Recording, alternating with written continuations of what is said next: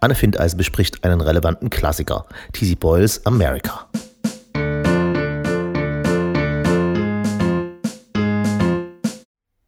T.C. Boyle, Amerika.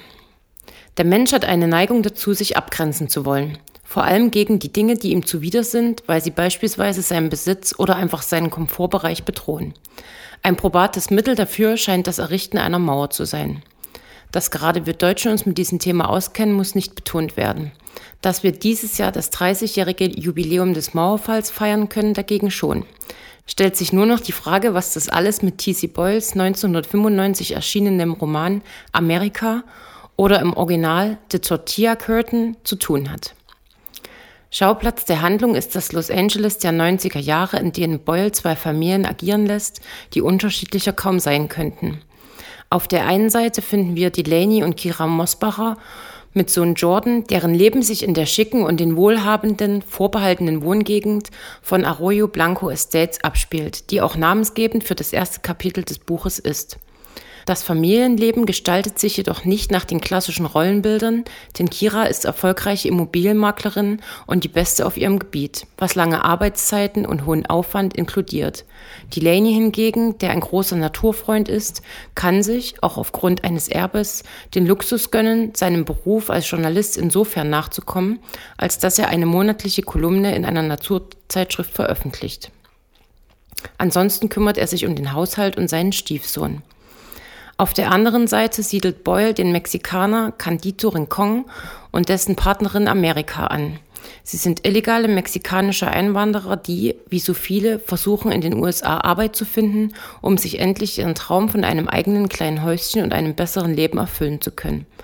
Da ihr Geld momentan jedoch nicht einmal für eine kleine Wohnung reicht, kampieren sie in einem Canyon, der sich noch dazu unweit des Wohnviertels Arroyo Blanco befindet. Erschwerend hinzu kommt die Tatsache, dass Amerika schwanger ist.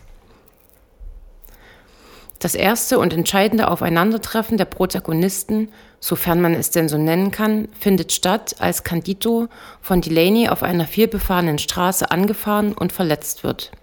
Der ausschließlich spanisch sprechende Candito gibt zu verstehen, dass er weder Krankenwagen noch andere Hilfe möchte, und so lässt Delaney ihn, nachdem er ihm 20 Dollar gegeben hat, zurück.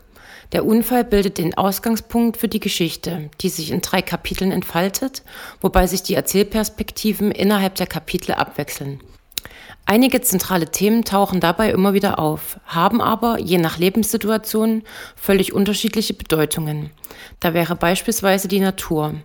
Für die beiden Mexikaner Candito und Amerika, die sich täglich, so wie viele andere Mexikaner auch, bei einer Arbeitsvermittlung anstellen, um wenigstens für einen Tag Arbeit zu bekommen und sich etwas Geld zu verdienen, ist die Natur ihre Unterkunft. Ihre finanziellen Mittel reichen nicht aus, sich eine Wohnung zu mieten, weshalb ihnen nichts anderes übrig bleibt, als unter freiem Himmel zu kampieren.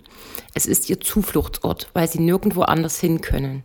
Für Delaney hingegen verkörpert die Natur Schönheit und Erholung. Er liebt seine Ausflüge und Beobachtungen, die ja auch Teil seines Jobs sind, und verklärt die Natur regelrecht. Und es widert ihn an, dass Menschen wie Candito und Amerika in seinem geliebten Canyon hausen und ihren Unrat und Exkremente hinterlassen. Ein weiteres zentrales Motiv im Roman ist der Kojote. Wegen des Angriffs eines Kojoten lassen sich die Mosbachers einen Zaun um ihr Grundstück errichten und Delaney versucht seine Nachbarn zu warnen, dass sie die Kojoten nicht füttern sollen, um sie nicht anzulocken. Auch in seinen Artikeln für seine Fachzeitschrift befasst er sich mit dem Kojoten als eingeschleppte Art, indem er ihn als gerissen, aber auch als angepasst darstellt. Er hat seinen Lebensraum erweitert und Delaney sieht das Problem vor allem bei den Menschen, die den Kojoten mit Küchenabfällen und anderen kleinen Leckerbissen am Rande ihres Rasens füttern und ihn somit anlocken, weshalb es nicht verwunderlich ist, dass er immer wieder in dieses Revier zurückkehrt und sich auch geliebte Haustiere reißt. Das Motiv Kojote ist aber auch deshalb so wichtig und zieht sich durch den gesamten Roman, weil er eine Metapher für die Mexikaner ist. Auch sie durchstreifen beispielsweise die Gärten auf der Suche nach Essbarem und auch sie verlassen ihr Land auf der Suche nach einem besseren Leben und versuchen sich entsprechend anzupassen, um hier nur einige Beispiele zu nennen. Auffällig ist, dass sich die Protagonisten fast ausschließlich in einem Umfeld bewegen, das den Mexikanern gegenüber negativ eingestellt ist. So wollen die Bewohner von Arroyo Blanco eine Mauer um ihr Viertel bauen, damit sie sich sicherer fühlen können. Und zwar nicht nur wegen der Kojoten. Sie sind sich aber keineswegs zu schade, die günstige Arbeitskraft der Mexikaner zu nutzen, um sich von ihnen diese Mauer errichten zu lassen. Aber auch die Mexikaner untereinander sind sich feindselig gegenüber eingestellt. Sie gönnen sich nichts, sondern berauben und verprügeln sich gegenseitig, um ihr jeweils eigenes Überleben zu sichern. Und das ist noch nicht einmal das Schlimmste.